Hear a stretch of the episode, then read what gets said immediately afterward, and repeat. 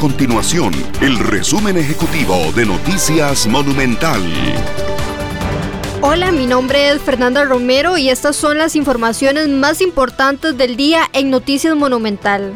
Los bloqueos que se mantienen en varios puntos del país desde hace seis días dejan millonarias pérdidas en el sector comercial y exportador.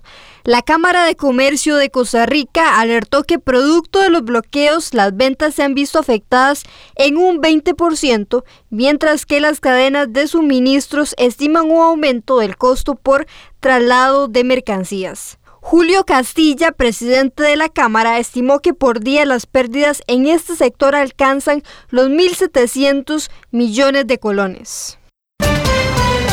Costa Rica cumplió este martes siete meses de hacerle frente a la pandemia del COVID-19.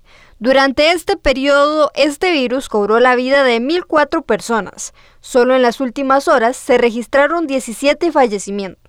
A nivel país se registran 1.013 casos nuevos de COVID-19, de los cuales 240 son por nexo epidemiológico y 773 por laboratorio, para un total de 82.142 casos acumulados. Además, 574 personas se encuentran hospitalizadas, 214 de ellas en una unidad de cuidados intensivos. Estas y otras informaciones usted las puede encontrar en nuestro sitio web www.monumental.co.cr. Nuestro compromiso es mantener a Costa Rica informada. Esto fue el resumen ejecutivo de Noticias Monumental.